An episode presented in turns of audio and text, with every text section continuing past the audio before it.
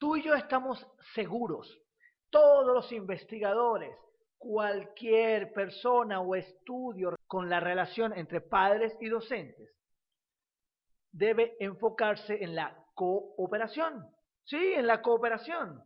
Pero eso es teoría. ¿Cuál es la realidad? Bueno, de eso vamos a hablar en este episodio. Y hoy me acompaña la super, ultra espectacular Magali Martínez. Así que quédate.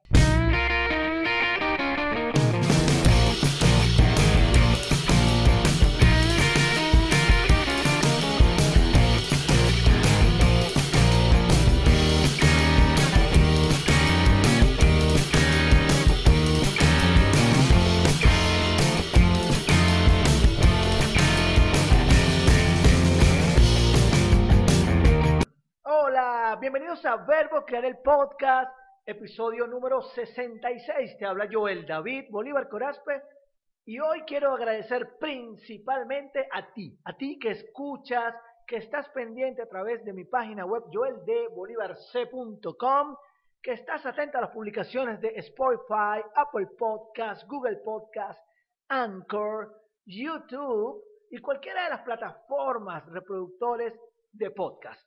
Gracias, por supuesto, a quienes hacen posible llevar a ti, a tu hogar, a tu familia este episodio. Me refiero a los patrocinantes, a mis amigos de MB Streaming, que por cierto he estado mirando películas, los últimos estrenos de Disney en casa con los niños fabulosos. Vamos a hablar de esto en mis redes sociales muy pronto, de algunas películas en particular. Gracias a mi familia de la corporación GBH, donde seguimos certificando coaches de vida y practicantes en PNL, ahora con el aval internacional de la AICM y por supuesto de la Universidad Central de Venezuela. Gracias a la productora Compuesto Digital que se encarga de todo lo que yo hago digital para ti. Gracias, gracias a mis colaboradores de patreon.com slash Joel de Bolívar C. Y bueno, como te dije al inicio, Hoy quiero que hablemos acerca de la relación que existe o que debe existir entre los padres representantes y los maestros, el equipo docente, ese que recibe y que atiende a nuestros hijos.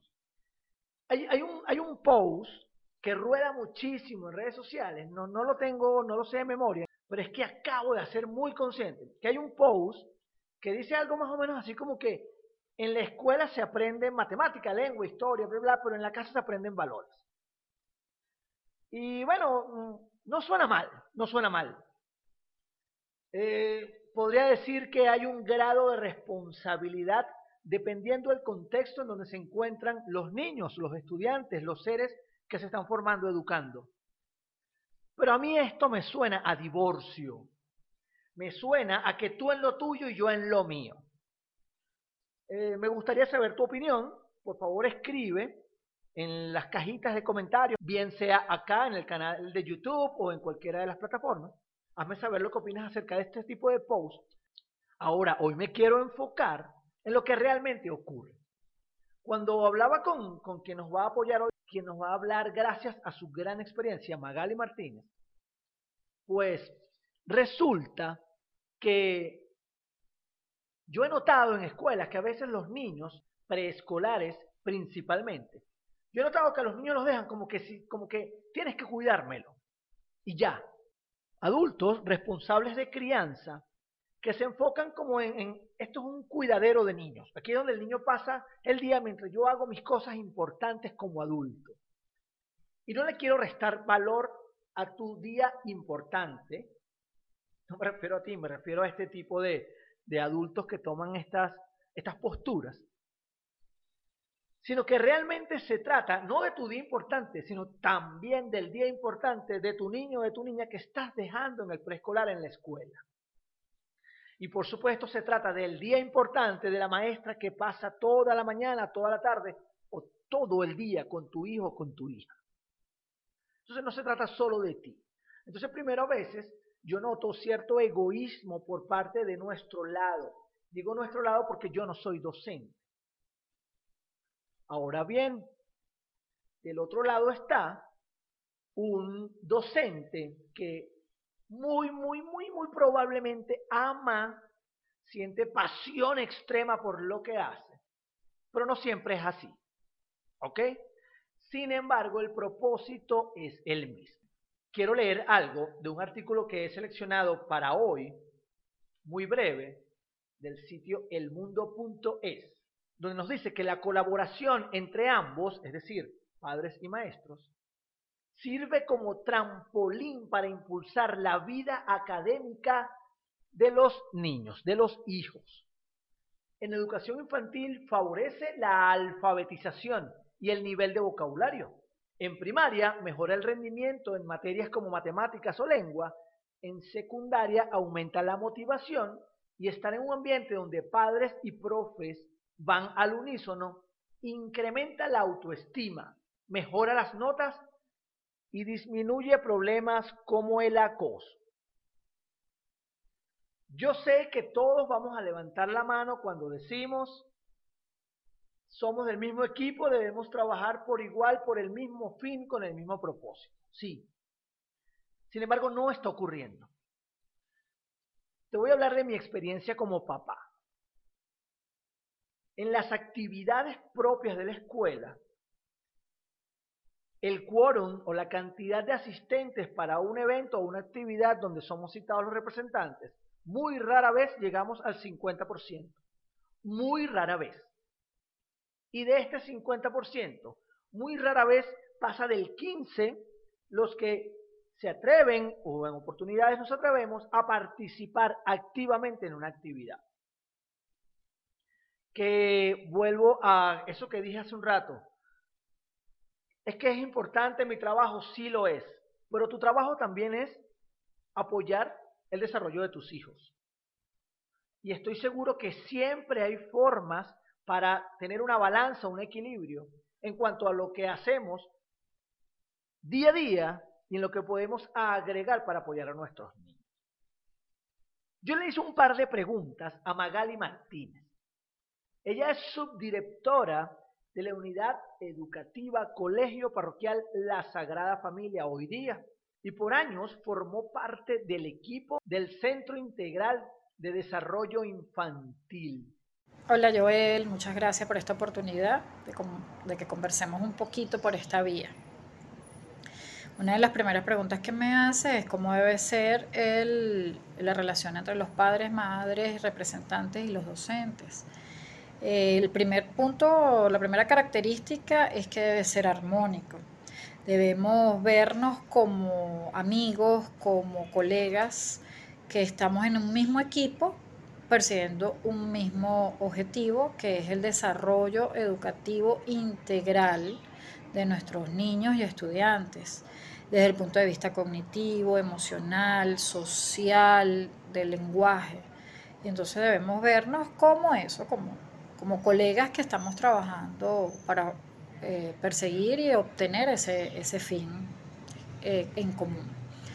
El segundo punto es que la, debe estar llena de comunicación.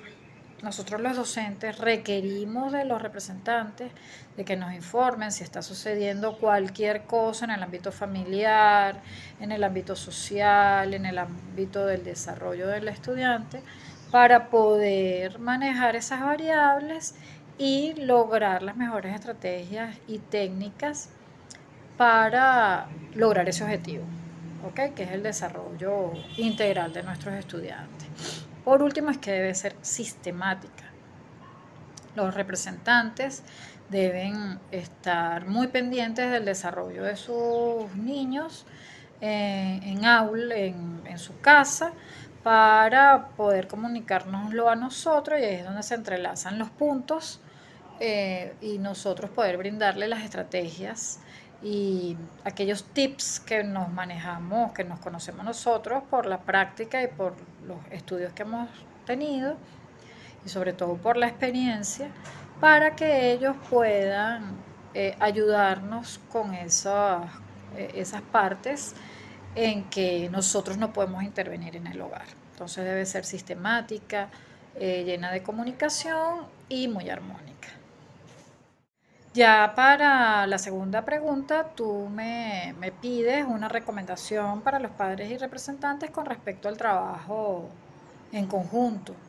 Eh, más que una recomendación, yo haría una, un exhorto, una reflexión, porque los padres y las madres no venimos con manuales de instrucción. Así seamos docentes. Los docentes quizás manejamos eh, teorías, estrategias, técnicas, métodos, eh, pero algunas veces no funcionan. Algunas veces también nos sentimos con nuestros hijos temerosos de cómo estamos haciendo. Eh, lo estamos haciendo bien. En realidad esta metodología no funciona. Sin embargo, considero que entre ustedes y nosotros los docentes podemos alcanzar la meta de ese desarrollo integral para con nuestros niños. Entonces no teman en comunicarse con nosotros, en buscarnos, pedirnos ayuda, sensibilizar quizás a aquel docente que está reacio a brindar un apoyo extra al, aula, pero es que el, el, trabajo de los docentes no se circunscribe a las cuatro paredes de un aula.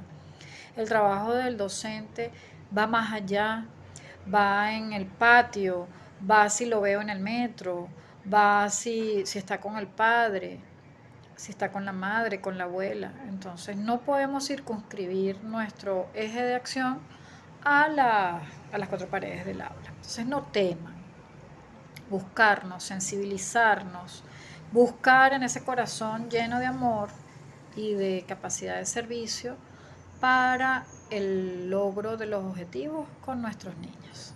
Muchas gracias, Joel. Gracias a ti, Magali, por, por esto que nos dejas. Te escuchaba y definitivamente toca reflexionar, sensibilizar. Nosotros amamos profundamente a nuestros niños. Los docentes aman profundamente su desempeño, su labor, su vida para, para educar. Estamos en el mismo bando. Se trata de, educar a niños que van a ir creciendo y que, son, y que son el futuro de nuestra sociedad, de nuestra humanidad. Así que vamos a comenzar a darle valor a lo que ocurre en las escuelas. La pandemia nos ha enseñado el trabajón que lleva el ser docente, la cantidad de actividades extras a el encuentro con los niños en el aula. ¿sí? Y nos, hemos llenado de, reclamos, de insultos, también, ojo, no todos, también hemos aprendido a, a, valorar, a aplaudir, a apoyar a los maestros por todo lo que hacen. Yo sé que estamos en una generación diferente a la nuestra cuando éramos niños. Yo soy el que de los que llevamos la bandera que no podemos criar a los niños de igual forma. Sin embargo, me atrevo a rescatar el cómo nosotros cuando éramos niños veíamos a nuestros docentes. Probablemente había una época donde había mayor contacto físico y bueno, ha existido una evolución tremenda con los, derechos hacia los derechos con los niños. No me refiero a eso, me refiero a la autoridad, a que yo veía a un maestro, a una maestra, a un profe, y tenía todo mi respeto. Y mis padres no iban a poner en entredicho lo que los docentes podían hacerle saber de mí. Yo he visto hoy día como representantes delante de los niños se atreven a no aceptar una, una crítica, una, un feedback, un apoyo, una instrucción con el fin de mejorar ciertos comportamientos de los niños. Entonces, mi invitación hoy es a que aunque sabemos que la cooperación resulta vital, vayamos más allá, participemos, seamos de, aquellos adultos que tenemos comunicación efectiva y asertiva con los docentes. Tu tiempo es importante, lo es. El de la maestra, el del maestro, el de los profes también lo es. El de tus hijos, el de tus niños también lo es. Entonces, si es importante para todos, vamos, vamos a ser asertivos, Vamos a hablar de manera directa a lo que queremos, con respeto, con propósitos definidos, Y no hablar por hablar. No decir, bueno, pero es que la maestra la, tiene agarrada conmigo. No, no, no. Si tú consideras que algo está pasando, pues entonces indaga, busca, escucha a tus hijos, sí, pero también toca escuchar la otra parte. Que voy a hablar directamente con la directora. Saltar canales regulares en algunos casos puede ser necesario. Sin embargo, quien está día a día con mis hijos son sus maestras de aula. Y más en esta época donde hemos estado viviendo una pandemia y que las actividades no son tan recurrentes y hay un impacto emocional, un impacto de falta de hábito diario, un cambio brutal para los niños en cuanto a cómo trabajar o cuándo hacer tarea, con quién, dónde, a qué hora. Entonces, la comunicación asertiva y efectiva resulta necesaria, porque finalmente se trata de la educación de nuestros niños, no la nuestra, ni la de los maestros ni profesores. Gracias por acompañarme hasta el final. Por supuesto, quiero recomendarte a mis amigos de MB Streaming.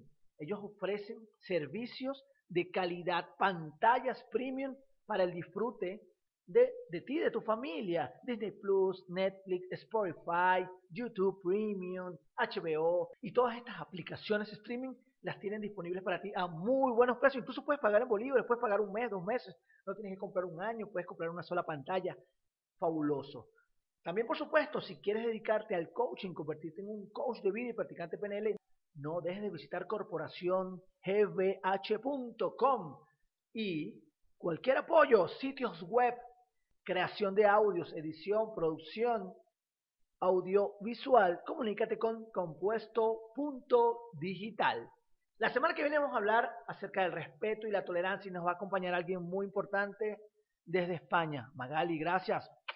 Sabes muy bien que admiro tu trabajo. Nos vemos la semana que viene. Chao, chao.